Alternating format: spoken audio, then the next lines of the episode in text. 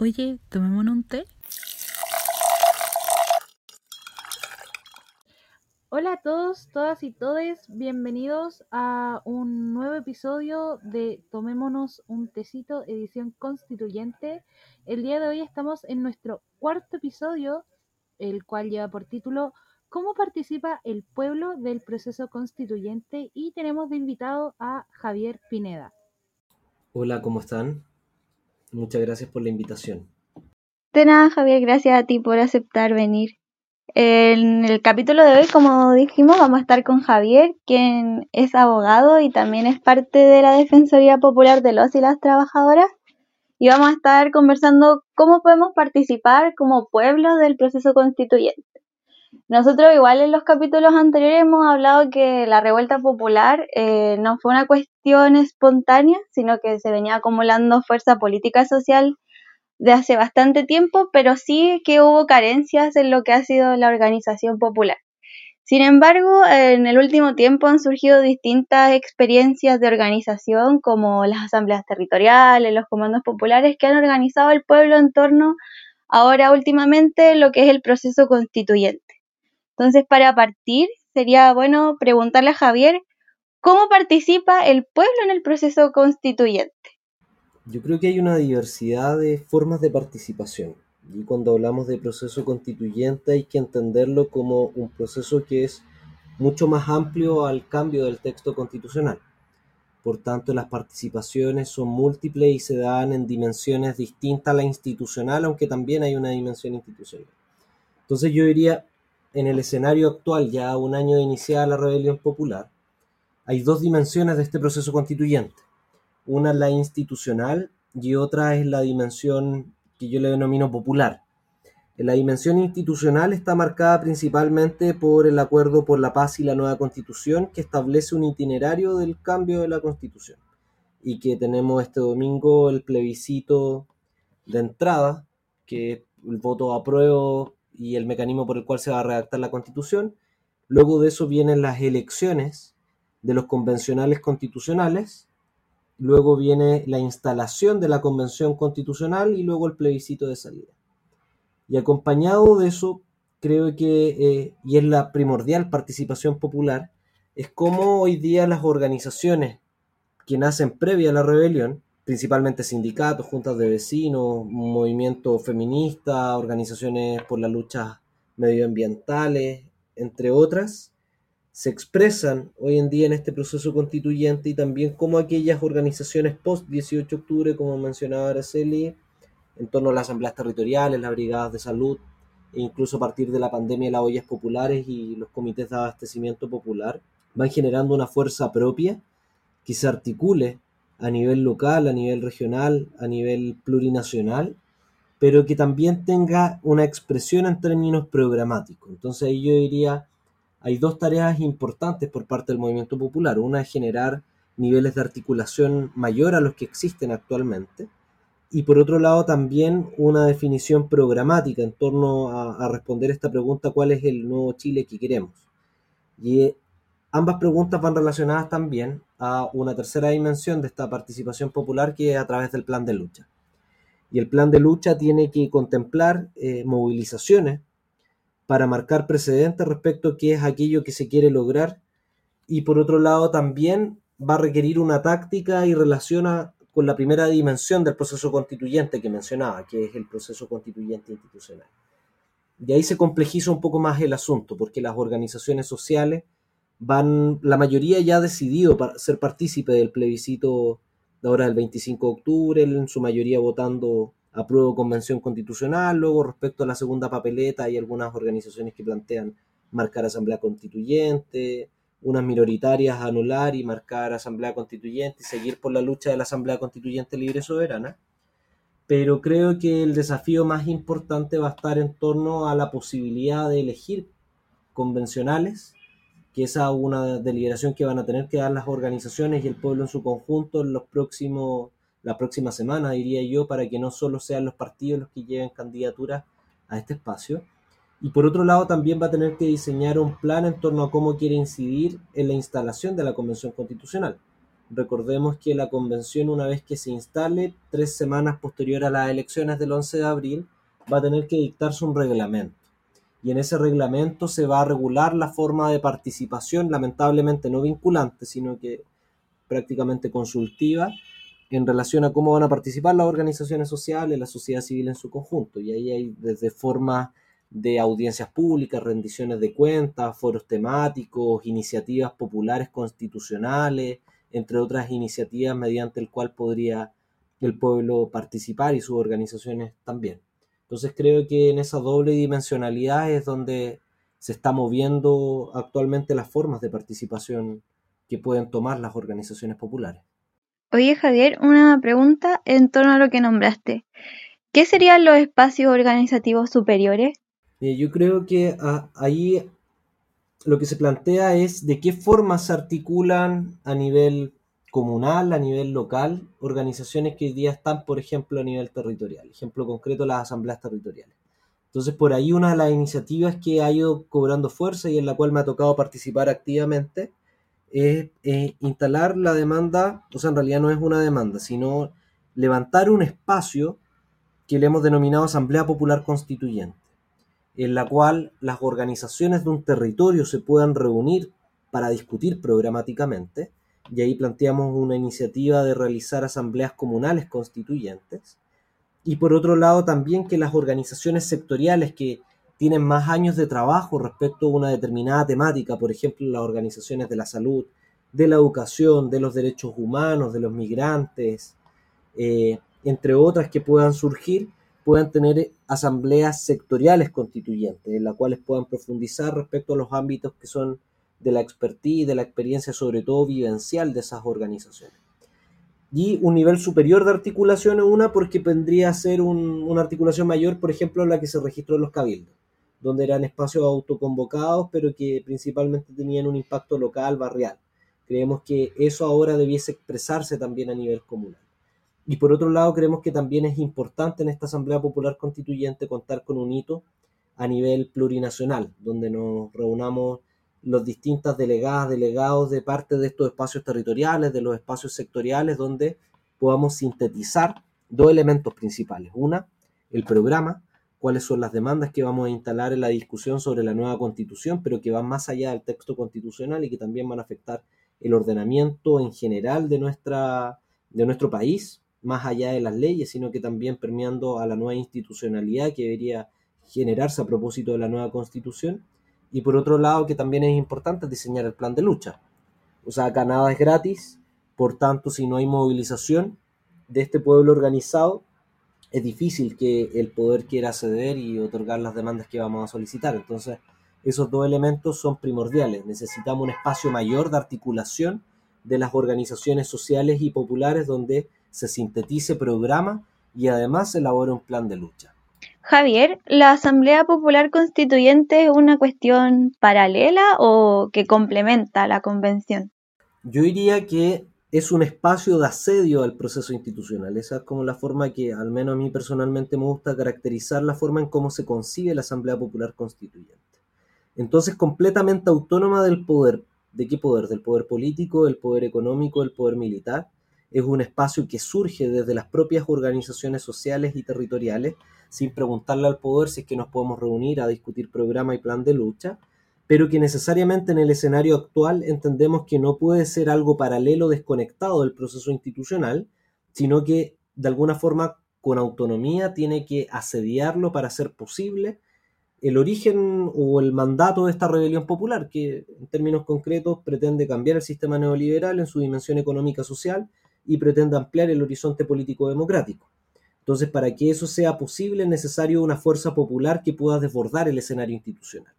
Y ahí creemos que esta Asamblea Popular Constituyente puede ser un espacio de movilización y de aportar claridades programáticas que va a tensar, va a estar en permanente asedio al proceso institucional que se va a expresar en la Convención Constitucional y quienes sean electos y electas para desempeñarse en ese cargo. Entonces es una relación dialéctica que vemos entre ambos espacios, que aún manteniendo autonomía la Asamblea Popular Constituyente tiene que incidir y desbordar el proceso institucional.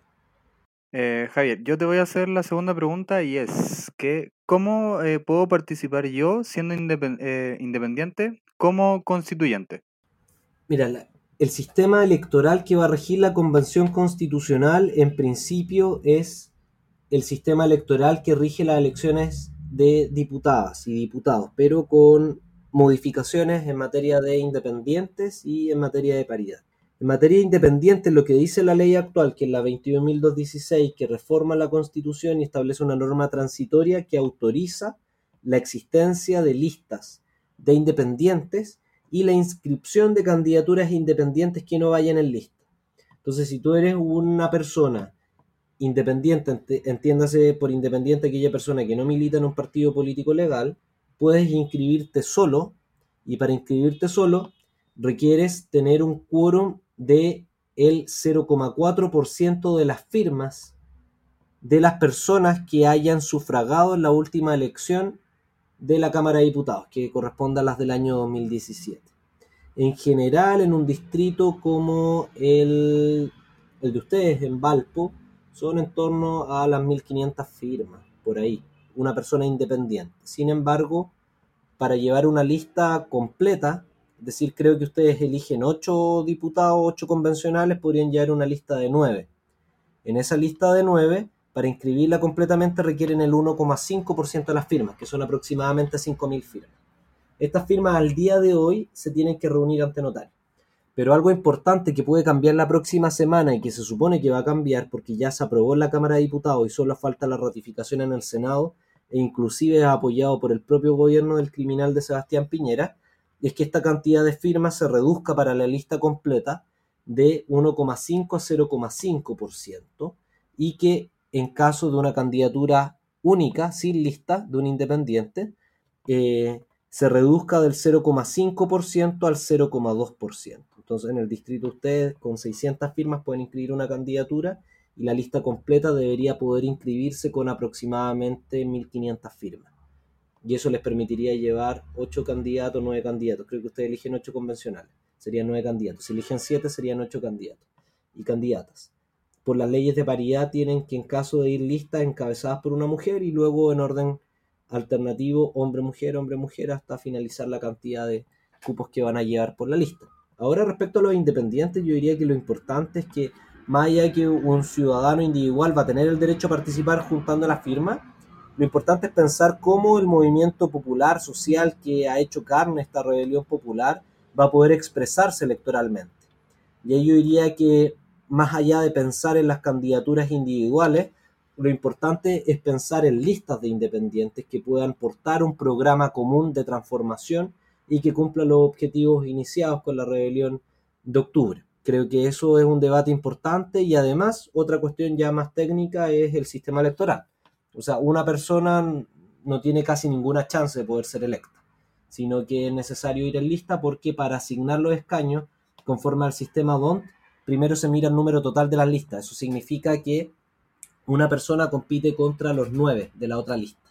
No importa que tenga más votos individualmente, sino lo primero se mira el voto de la lista y luego se elige a la persona dentro de la lista y ahí depende si esa lista está conformada por distintos partidos políticos o por uno solo. Eso es lo que les podría mencionar, pero se puede participar como independiente juntando firmas. Si cambia la ley, esas firmas no, tienen que ser juntadas ante notario, sino que van a poder ser con clave única. Y eso facilitaría bastante la inscripción de listas. Oye, Javier, y en el sentido de que ya vamos eh, muchos independientes a tratar de disputar un puesto dentro de, la, de los constituyentes, eh, a mí me surge una duda con respecto a eso y yo creo que a muchas personas también. Y es que cómo de cierta forma fiscalizamos de que esas personas que fueron independientes eh, como tal, eh, aluciendo a de que van a acatar y a respetar todo lo que diga la opinión popular, realmente después lo hagan carne. Porque bien sabemos que los partidos políticos hacen eso, de que te venden una promesa y que después a cierta forma lo cumplen, ya que tienen como una fiscalización por sus propios militantes, pero desde lo social o lo, o, lo político, ¿cómo vemos eso en quienes van completamente independientes? yo diría que eso es algo bastante incontrolable lo que debiese existir en términos ideales es la posibilidad de revocación del mandato. Lamentablemente en Chile no existe aquella figura que permitiría que una vez que una persona pierde la confianza de su electorado pueda ser revocado. Eso en algún momento se planteó que debiese haber existido para la Convención Constitucional, pero al día de hoy no existe, algo que podría cambiarse eventualmente. Eh, pero ese riesgo con los independientes existe también con los partidos políticos, o sea, es cuestión de mirar las votaciones al interior de la democracia cristiana, por ejemplo. O sea, hay militantes de un mismo partido político que votan distinto. También eso ocurre en el Frente Amplio. También incluso para el 10% ocurrió en la derecha, donde había militantes de RN que votaban a favor y otros en contra. E inclusive ocurre hasta el día de hoy con partidos políticos como Bopol y RN que tienen gente por el rechazo y por el apruebo.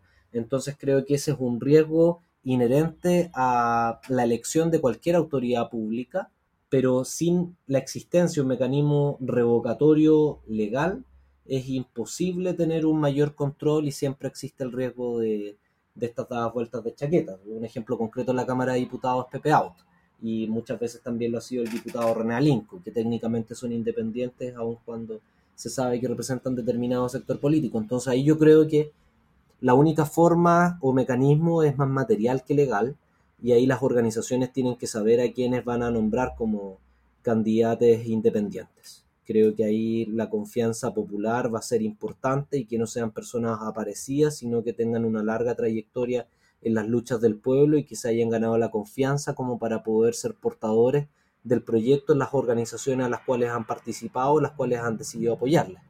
Creo que optar por freerider, que este concepto de polizonte, aquellos que no le responden a nadie, corre mucho riesgo la ciudadanía de encontrarse con una de las sorpresas que tú mencionas, que sean personas que se den vuelta la chaqueta y que incluso luego terminen votando a favor de los intereses de la clase a la cual no pertenecen, o hayan sido personas de la clase empresarial que de alguna forma se revistió de un apoyo popular, pero que responda a determinados intereses de clase. Oye, y en ese sentido no sería como lo mejor para el pueblo que a partir de, esta, de este organismo como la Asamblea Popular Constituyente sean ellos y ellas quienes están en ese espacio, los y las constituyentes? Yo diría que eso hubiese sido lo ideal, pero por la fecha no va a ser tan así. Lo más parecido sería que en caso de que eh, quieran existir candidaturas independientes, van a tener que comenzar a recolectar firmas para poder alcanzarlas a partir de la segunda quincena de noviembre o los primeros días de diciembre. Pensemos que los partidos políticos en recaudar un número similar de firmas se han demorado en torno a 120 días. Por tanto, los, las y los independientes que quieran postularse van a tener que tener a lo menos dos meses para juntar esas firmas los pasos de la Asamblea Popular Constituyente, debido a que la mayoría de las organizaciones ha estado centrada en levantar la campaña para que triunfe la prueba y la Convención Constitucional de forma rotunda este domingo, han dejado de lado un poco la organización de la Asamblea Popular Constituyente y esperamos que se retome los próximos, los próximos días después del plebiscito, puesto que va a ser el único que hacer, más allá de las elecciones que van a poder plantear las organizaciones sociales. Lo que sí se podría dar es que aquellas candidaturas que se inscriban de alguna forma recogiendo el programa o habiendo aventurado un programa que podría salir de la Asamblea Popular Constituyente luego tengan el apoyo de, estos espacios. Pero como ser candidaturas que, se, que salgan producto del proyecto de la Asamblea Popular Constituyente un poco difícil por los tiempos, aunque hubiese sido lo ideal. Así que creo que el mayor diálogo se puede dar en términos de que las personas que participaron de la Asamblea Popular Constituyente luego reconozcan a aquellas personas que están inscritas eh, y que portan un programa similar al que se haya deliberado por parte de las organizaciones, el único punto, punto de cruce que, que. Ya, se entiende. Em, a mí me gustaría hacer una pregunta que quizás como puede que nos estemos desviando, pero aprovechando que Javier es abogado y conoce estos temas, eh, una de las razones por las que existen ciertos sectores que se abstienen o que no van a participar del plebiscito de entrada es porque dicen que existen leyes que impiden o limitan de una manera muy eh, grande, por así decirlo, eh, los cambios en la Constitución. En este sentido yo me refiero a la ley de 21.200 ¿qué tan real es que esa ley limita eh, prácticamente al 100% lo que se va a trabajar en este proceso constituyente? Sí, a mí me, ha llamado la, atención ahí las confusiones que se han generado en torno a esta ley. Porque en términos simples, como la historia de esto es el Acuerdo por la Paz y la Nueva Constitución, del 15 de noviembre, donde partidos desde el Frente Amplio hasta la UDI llegaron a un acuerdo. Y ese acuerdo implicaba plantear el itinerario institucional que estamos viviendo al día de hoy, y que en ese itinerario institucional, la jugada de la derecha para suscribir el acuerdo fue una muy relevante que fue establecer que la Convención Constitucional tenía que adoptar todos sus acuerdos por dos tercios.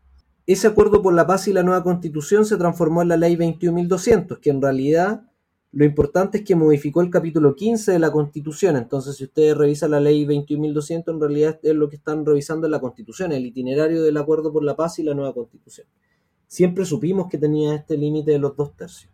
La decisión que dimos por parte de algunas organizaciones fue la siguiente ¿Tenemos capacidad de implementar una asamblea constituyente libre y soberana por fuera de este escenario institucional?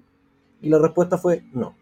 Y yo iría con responsabilidad que las fuerzas que hoy día levantan realizar una asamblea constituyente libre y soberana no tienen ninguna propuesta respecto a cómo esa se va a llevar a cabo, más allá de un ejercicio voluntarista que podría traducirse en una rica experiencia popular, pero en una nula posibilidad de cambiar la constitución.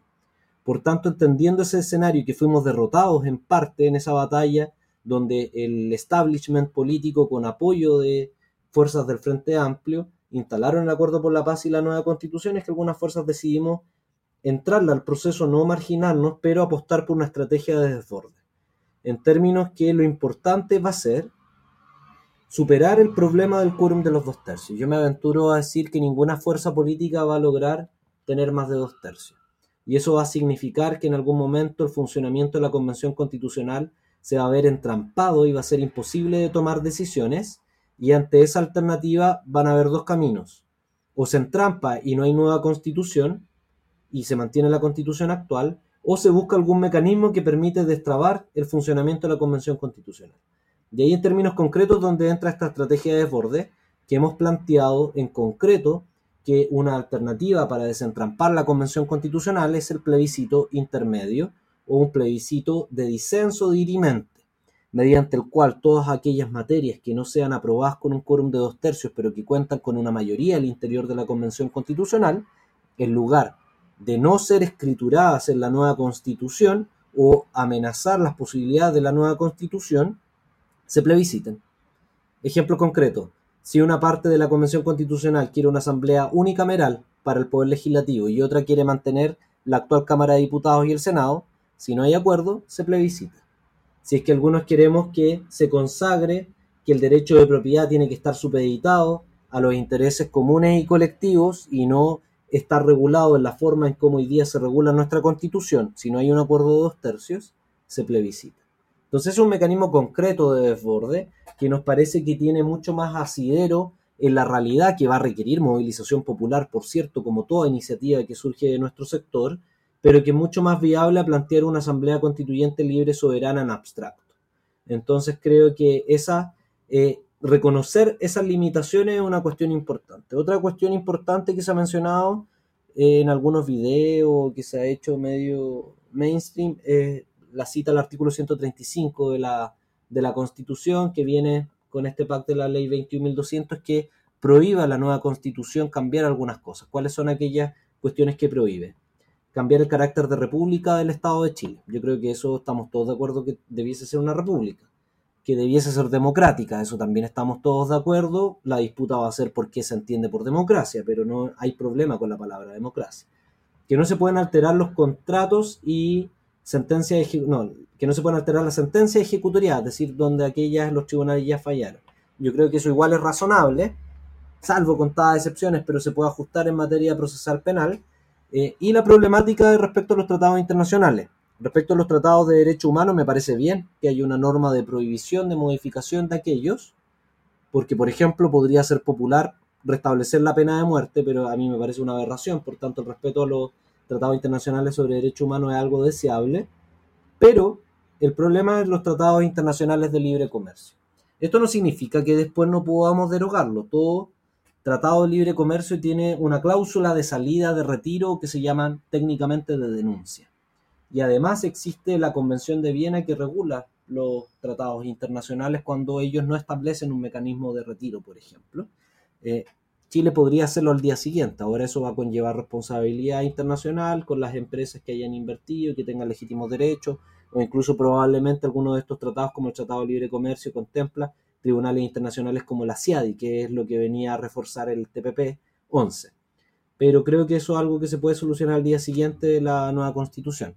O sea, es malo como el presente político, la señal política que quisieron dar desde el Congreso, pero es algo que se puede obviar. Yo centraría el problema en el quórum de dos tercios, por tanto, la pregunta concreta debiese ser, bueno, ¿cómo burlamos este quórum de dos tercios? Y ahí creo que nosotros tenemos una respuesta mucho más desarrollada a la que plantean algunos sectores que han decidido restarse de la disputa actual.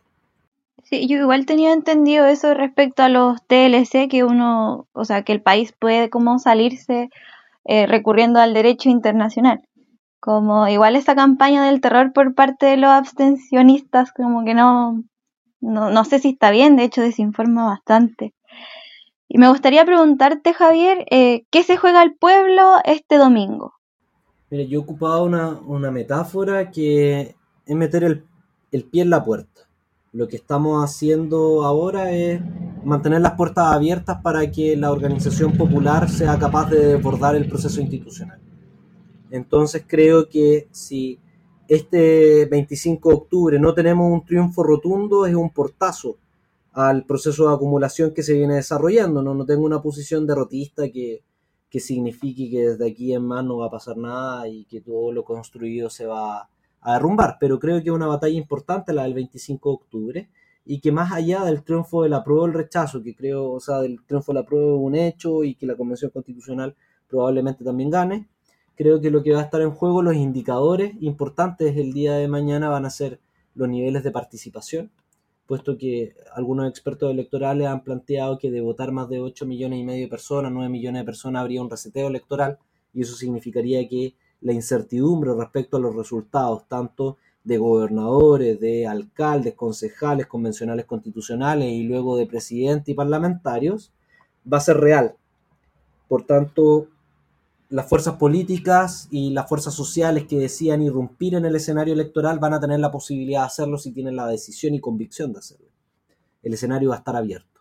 Por tanto, la participación popular es importante y por otro lado también los porcentajes. O sea, cuando el gobierno se identifica con una posición como la del rechazo, que mañana triunfe el apruebo con un 75, un 80% significa también volver a instalar la necesidad de renuncia de Piñera y que éste no puede seguir gobernando con tal nivel de deslegitimación probado en las urnas.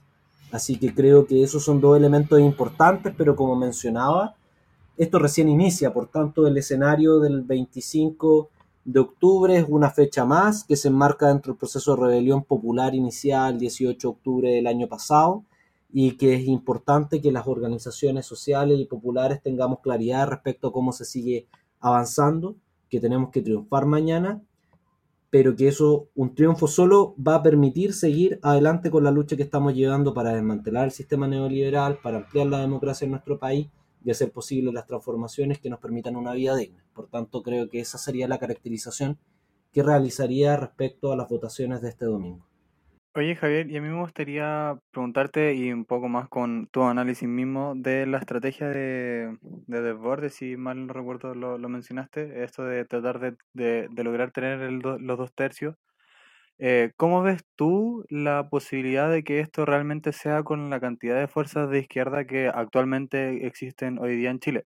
Tenemos lo que es el Frente Amplio, eh, lo que va ligado al Partido Comunista, a la centro izquierda eh, y a toda organización eh, que se denomina izquierda. ¿Cómo ves tú, dentro de la gran inmensidad de organizaciones, la posibilidad de que sí se llegue realmente a lograr eh, un desborde con el dos tercios? Yo creo que no se va a lograr un dos tercios de los convencionales. Y creo que la estrategia a desarrollar más bien es que las organizaciones sociales y populares lleven candidaturas propias. Y este ya un análisis más individual, creo que el clima político podría privilegiar electoralmente candidaturas del movimiento social que se inscriban como listas de independientes. Creo que el descrédito de los partidos políticos es amplio, ninguna de las fuerzas políticas, incluso aquellas que se opusieron al acuerdo del 15 de noviembre, tiene un nivel de apoyo superior al 15%. De hecho, las últimas encuestas en la materia han demostrado que el 6% del padrón electoral está afiliado, menos de un 15% se siente identificado con alguna de las fuerzas políticas existentes, por tanto el escenario para la irrupción de candidaturas independientes del movimiento social por fuera de la izquierda eh, constituida a través de partidos políticos legales tiene bastantes chances de obtener eh, personas electas. Creo que ahí es importante tener esta estrategia de desborde con vocerías propias.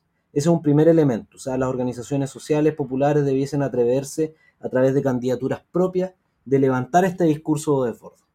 Un segundo elemento importante es que la Convención Constitucional no creo que tengamos los dos tercios, ya pensando en un bloque histórico, incluyendo a fuerzas honestas del Frente Amplio, del Partido Comunista, de Chile Digno en general, que eh, tengan la voluntad de no transar con la derecha empresarial.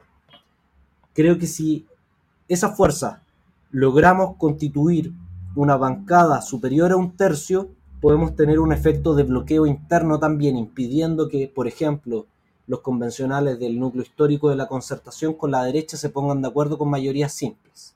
Ojalá que tengamos más allá de la mayoría con este bloque, pero en el peor de los casos bastaría un tercio más uno para bloquear todo acuerdo de estos sectores.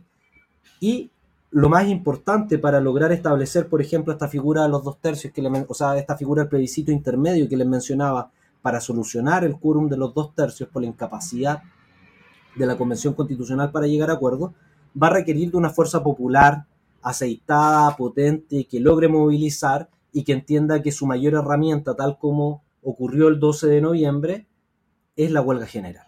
Pero eso implica que uno no puede andar amenazando todo el tiempo con la huelga general, sino que tiene que decidir momentos clave en que la pueda ejercer y llevar a cabo. Porque una cuestión distinta es agitar la huelga general, como hacen algunos sectores eh, que hoy día están por la Asamblea Constituyente Libre y Soberana anulando el segundo voto, y otra cuestión es tener la fuerza política y de inserción dentro de las organizaciones sindicales y populares para llevarla a cabo. Y algo así como mencionaban en algún momento como reflexión en los años 80 que el poder popular no se agita, se construye.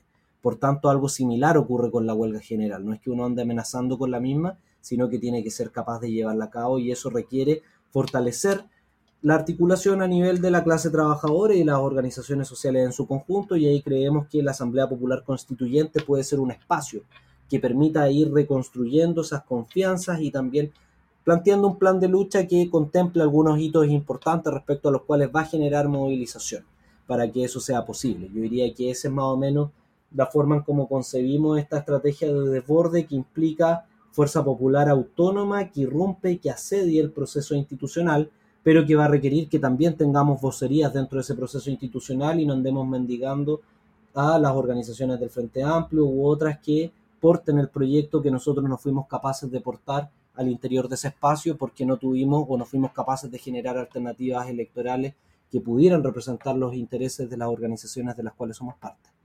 Gracias Javier por eh, tu respuesta a nuestras preguntas y ahora pasamos a una sección de, nuestro programa, que son las preguntas del pueblo. Eh, la primera pregunta del pueblo te la va a hacer la Ara. ¿Ara? La primera pregunta dice, bueno, no tiene mucho que ver con el proceso constituyente, pero dice así. ¿Se debe frenar la flexibilización laboral o al contrario, se debe profundizar su implementación organizándolo con los derechos laborales? Mira, el fenómeno de la flexibilización laboral comienza a desarrollarse con las políticas neoliberales en el mundo del trabajo a partir de los años 70-80 y en términos simples flexibilización significa desregulación. Bajo esa perspectiva yo creo que no hay que desregular eh, el mundo del trabajo, por lo contrario hay que establecer derechos mínimos garantizados relacionados con la protección al trabajador, con la estabilidad laboral y principalmente a través del fortalecimiento de los derechos colectivos de los trabajadores en este triángulo equilátero que es la libertad sindical, donde está compuesto por el derecho a la organización, a través de la sindicalización, el derecho a la negociación colectiva y el derecho de huelga. Por tanto, yo no, yo estaría en contra de profundizar la flexibilización laboral. Pero sí algo importante de mencionar es que el derecho llega tarde a los fenómenos económicos. Por tanto, la flexibilización laboral respecto a las formas de producción por ejemplo, todo lo que son las plataformas digitales, los trabajos part-time, es difícil combatir a través de la regulación. Uno puede morigerar los efectos que producen estas lógicas económicas, pero no las va a impedir completamente. Por tanto, creo que hay que pensar más allá de los términos clásicos en cómo se concibió la centralidad del trabajo durante el siglo XX, y hay que pensar que también puede que, por ejemplo, otros fenómenos asociados a la flexibilización, como la automatización del trabajo, van a ser fenómenos que van a seguir ocurriendo. El desarrollo tecnológico, yo diría, es irreversible, pero este desarrollo tecnológico debiese estar al servicio de la clase trabajadora. Por tanto, por ejemplo, deberíamos pagar salarios más altos trabajando menos. Creo que la reducción de la jornada de trabajo asociado al salario digno es una cuestión vital a levantar por parte de la clase trabajadora y son las piedras angulares de la relación laboral, la forma en cómo se regula la jornada y cómo se regula eh, la remuneración. Y creo que otro elemento importante que es necesario instalar en el siglo XXI es un concepto de seguridad social que vaya más allá de las contingencias propias en la cual hay momentos en que las personas no pueden trabajar, como es aquel momento en que se pensionan, eh, aquel momento en que son madres o padres, en aquellos momentos en que caen en una situación de invalidez, eh, o aquellos momentos en que quedan desempleados, creo que hay que pensar una lógica de seguridad social absoluta, y ahí creo que las reflexiones que se han dado en torno a esta idea de renta básica universal o la idea del trabajo garantizado vienen a representar un nuevo paradigma en la cual la subsistencia digna de las personas va a estar garantizada por parte del Estado y eso va a generar un correlato también en el mundo del trabajo. O sea, si tuviéramos garantizada una renta básica universal, probablemente muchos trabajos de mierda no existirían porque no habría nadie dispuesto a ejecutarlo. Sin embargo, como hoy día no están garantizadas las condiciones de existencia de las personas, es difícil que personas se opongan a trabajar en condiciones de miseria. Entonces creo que avanzar hacia un paradigma de renta básica universal como lógica e implementación de un principio de seguridad social podría abrirnos las posibilidades de enfrentar las nuevas tendencias eh, en materia económica y que también tienen un impacto en el mundo del trabajo. Oye Javier, y ya que estamos hablando de constitución, que será el tema principal, eh, ¿cómo regula la Carta Magna los derechos laborales o no tiene nada que ver? Mira, hoy en día hay una regulación negativa está el 19 número 16, que establece y consagra la libertad de trabajo, que en realidad se traduce en la libertad del empleador para contratar a quien se le dé la gana, porque no hay una protección para los trabajadores que son discriminados al momento de la contratación. Por tanto, lo que garantiza nuestra constitución actualmente en materia de derecho individual del trabajo es la libertad del empleador de contratar a quien se le dé la gana. Yo creo que ahí el cambio de paradigma es a garantizar el derecho del trabajo y de la seguridad social. Creo que van íntimamente las dos reflexiones que realizaba eh, creo que si no es posible garantizar el trabajo de una persona, debiese garantizarse la renta básica universal como paradigma de seguridad social y eso también nos permitiría, por ejemplo, reconocer como trabajo a aquellos que hoy día no es considerado como trabajo porque no se remunera. Ejemplo concreto, muchas labores de cuidado y de trabajo doméstico, principalmente realizadas por mujeres que hoy día no son reconocidas como trabajo, que incluso ni siquiera cuentan como parte del Producto Interno Bruto y que lo absurdo es que cuando esa persona es contratada por una empresa privada, se incorpora al mercado del trabajo, es considerado dentro del Producto Interno Bruto, pero cuando se desarrolla sin remuneración no es considerado como, como trabajo. Entonces creo que eh, consagrar el derecho al trabajo bajo esa perspectiva amplia relacionada íntimamente con la seguridad social es un elemento importante. Y por otro lado también creo que hay que reconocer el derecho a la libertad sindical, que es el derecho a organización, negociación colectiva y huelga, como la piedra angular del derecho colectivo, donde se garantice, por cierto, también la negociación colectiva por rama, bajo los estándares internacionales consagrados en los distintos convenios de la Organización Internacional del Trabajo. Creo que eso podría ser un buen punto de partida que implicaría que no exista una regulación exhaustiva en la Constitución respecto a cómo se concibe la regulación laboral, pero que sí nos obligaría a cambiar completamente nuestro código laboral si esas disposiciones se aprobaran y creo que eso es un rotundo avance para la clase trabajadora que podría perfectamente consagrarse en la nueva constitución. O sea, la nueva constitución debiese implicar consagración de estos derechos y la derogación del Código del Trabajo de la dictadura, que se ha mantenido hasta la fecha y que ha sido profundizado incluso por el gobierno de Michelle Bachelet II. que eso es importante mencionarlo porque ahí la CUT, dirigida por el Partido Comunista, tuvo un cómplice silencio. No, en realidad tuvo un rol activo en desmovilizar a los trabajadores a pesar de los inconvenientes que ha generado esa reforma laboral, que a la fecha ahora reconocen los inconvenientes que han tenido, pero que en su momento no quisieron manifestarse en contra del gobierno de Michelle Bachelet. Oye, Javier, y otra de las preguntas que también eh, hizo el pueblo, eh, aunque ya tocaste algunos, eh, la gente quiere saber qué, qué de nuevos derechos, por así decirlo, o qué finalmente tiene que disputar la, la ciudadanía para que quede redactado en lo que es nuestra Carta Magna para así dignificar la vida de las personas en nuestro país. yo me imagino una nueva constitución que tenga como columna vertebral los derechos humanos y eso implica en materia de derechos civiles y políticos garantizar el ejercicio pleno de la democracia, que hoy día no tenemos un escenario completamente democrático, más bien una democracia restringida, por tanto hay que avanzar en espacios de participación popular efectiva a través de plebiscitos plebiscito frecuentes a nivel local, regional, nacional, a través de iniciativas populares de ley, de presupuestos participativos, de referéndums revocatorios de las autoridades. Creo que esa dimensión civil y política a través de una reconcepción de la democracia y que eso se traduzca en instituciones efectivas es un pilar importante.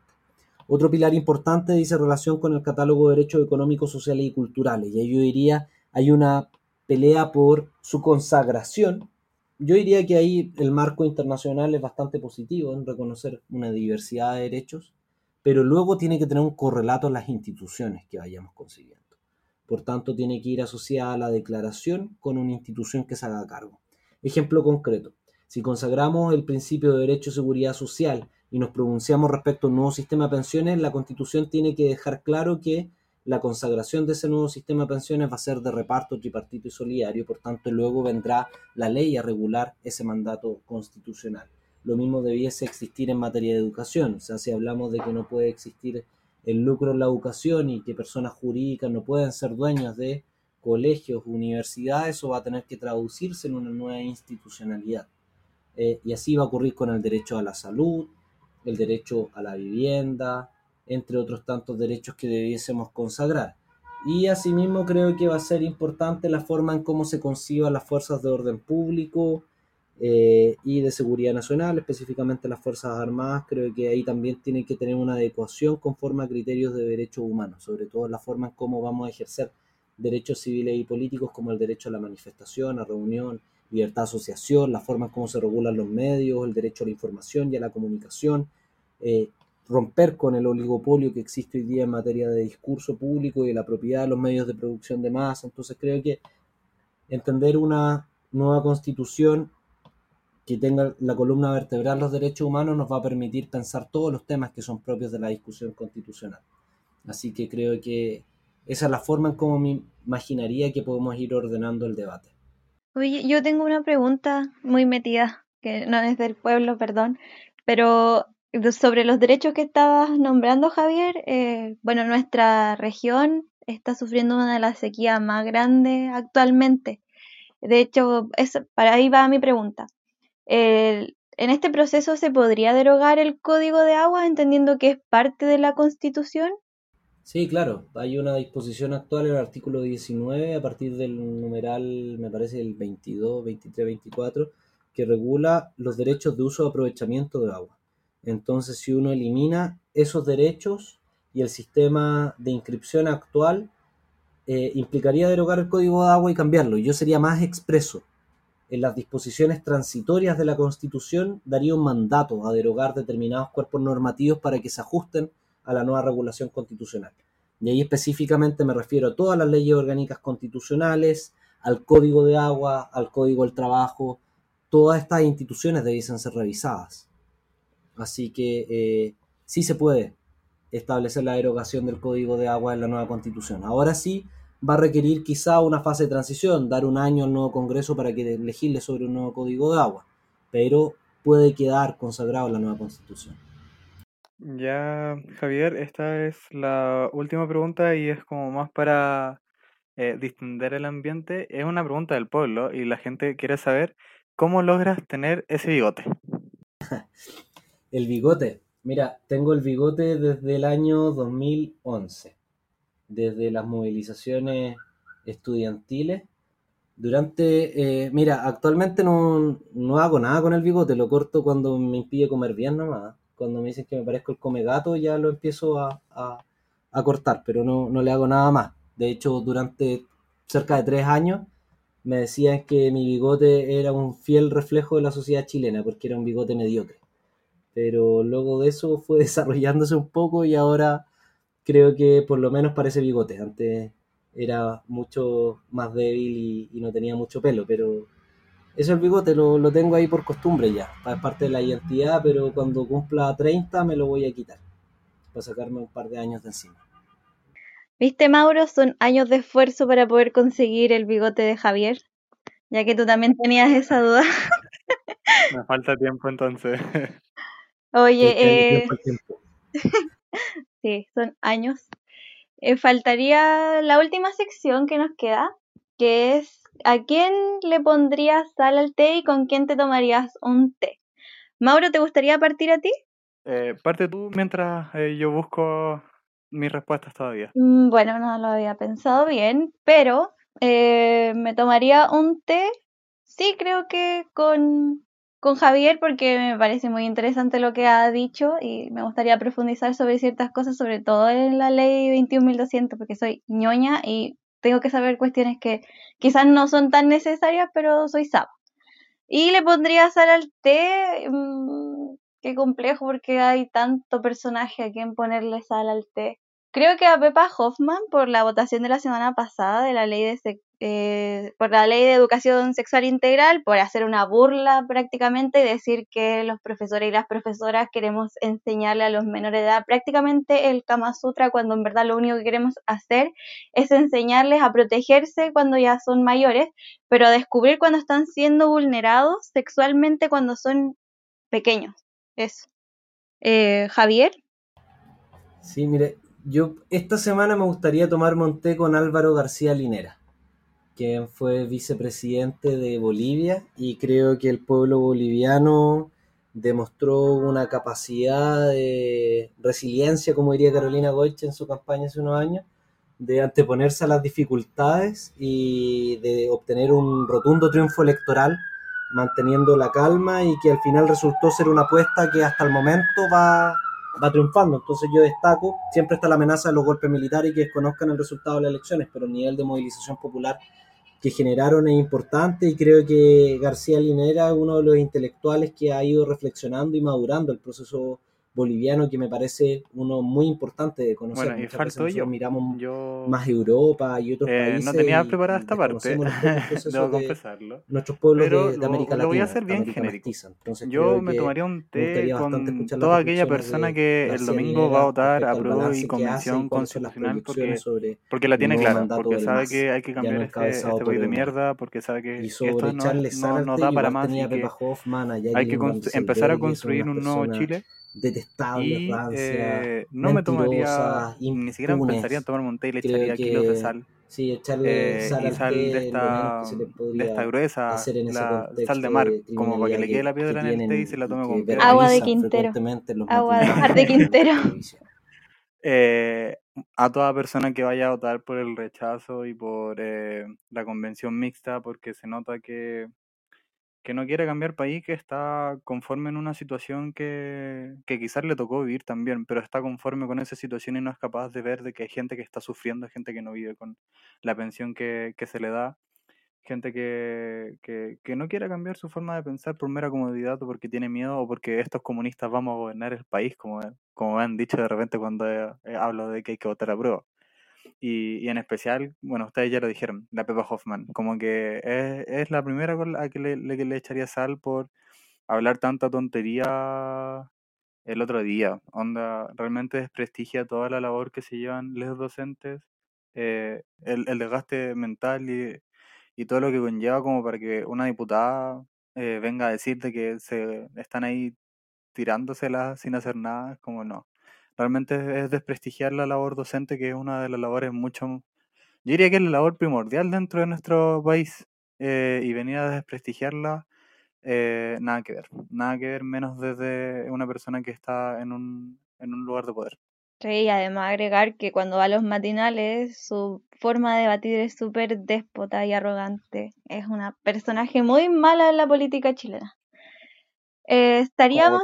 De derecha, en todo caso. Sí, en todo caso. Estaríamos cerrando. Javier, ¿te gustaría dar alguna información, hacer algún llamado, decir algunas palabras? Muchas gracias por la invitación, por el espacio. Creo que varios de estos temas hay que irlos reflexionando porque el 25 de octubre hay que ir a votar, pero el desafío va a ser mayor después del 25 de octubre, porque ahí vamos a tener un deber de responder, bueno, qué, qué es lo que se debe hacer y principalmente cuáles son las apuestas políticas que vamos a realizar para enfrentar el actual periodo y no simplemente reclamar de que otros no hacen lo que nosotros podríamos hacer. Entonces creo que a partir del 25 de octubre vamos a tener que reflexionar bastante sobre lo que se viene porque lo importante es que logramos, logremos materializar eh, las expectativas que, que teníamos con la rebelión popular, que es ponerle fin a este sistema de mierda que discrimina, profundamente desigual, que privilegia a algunos pocos, por sobre la miseria y precarización de vida de muchos y de muchas de muchas. Entonces creo que va a ser importante comenzar a pensar cómo vamos a seguir enfrentando el escenario post plebiscito. Así que muchas gracias por el espacio y por compartir el día de hoy algunas reflexiones junto a ustedes. Gracias a ti, Javier, por aceptar la invitación. Es un honor tenerte aquí, al igual que a todos y todas nuestras invitadas hasta ahora. A mí me gustaría hacer un llamado de que este domingo vayan a votar. Eh, nunca pensé que lo iba a decir, honestamente.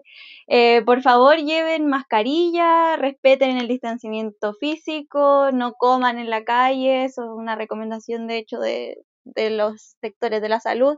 Lleven agua, bloqueador y su lápiz azul. Mauro. Y que no se le olvide votar lo importante, apruebo y convención constitucional, no mixta, constitucional. ¿ya? Y así nos aseguramos de empezar a construir un nuevo país. Muchas gracias a todos. Nos estamos escuchando en un próximo capítulo de nuestro podcast. Tomémonos un tecito de edición constituyente. Que tengan una muy buena semana. Muy buena semana también. Abrazo a todos. Chao, chao.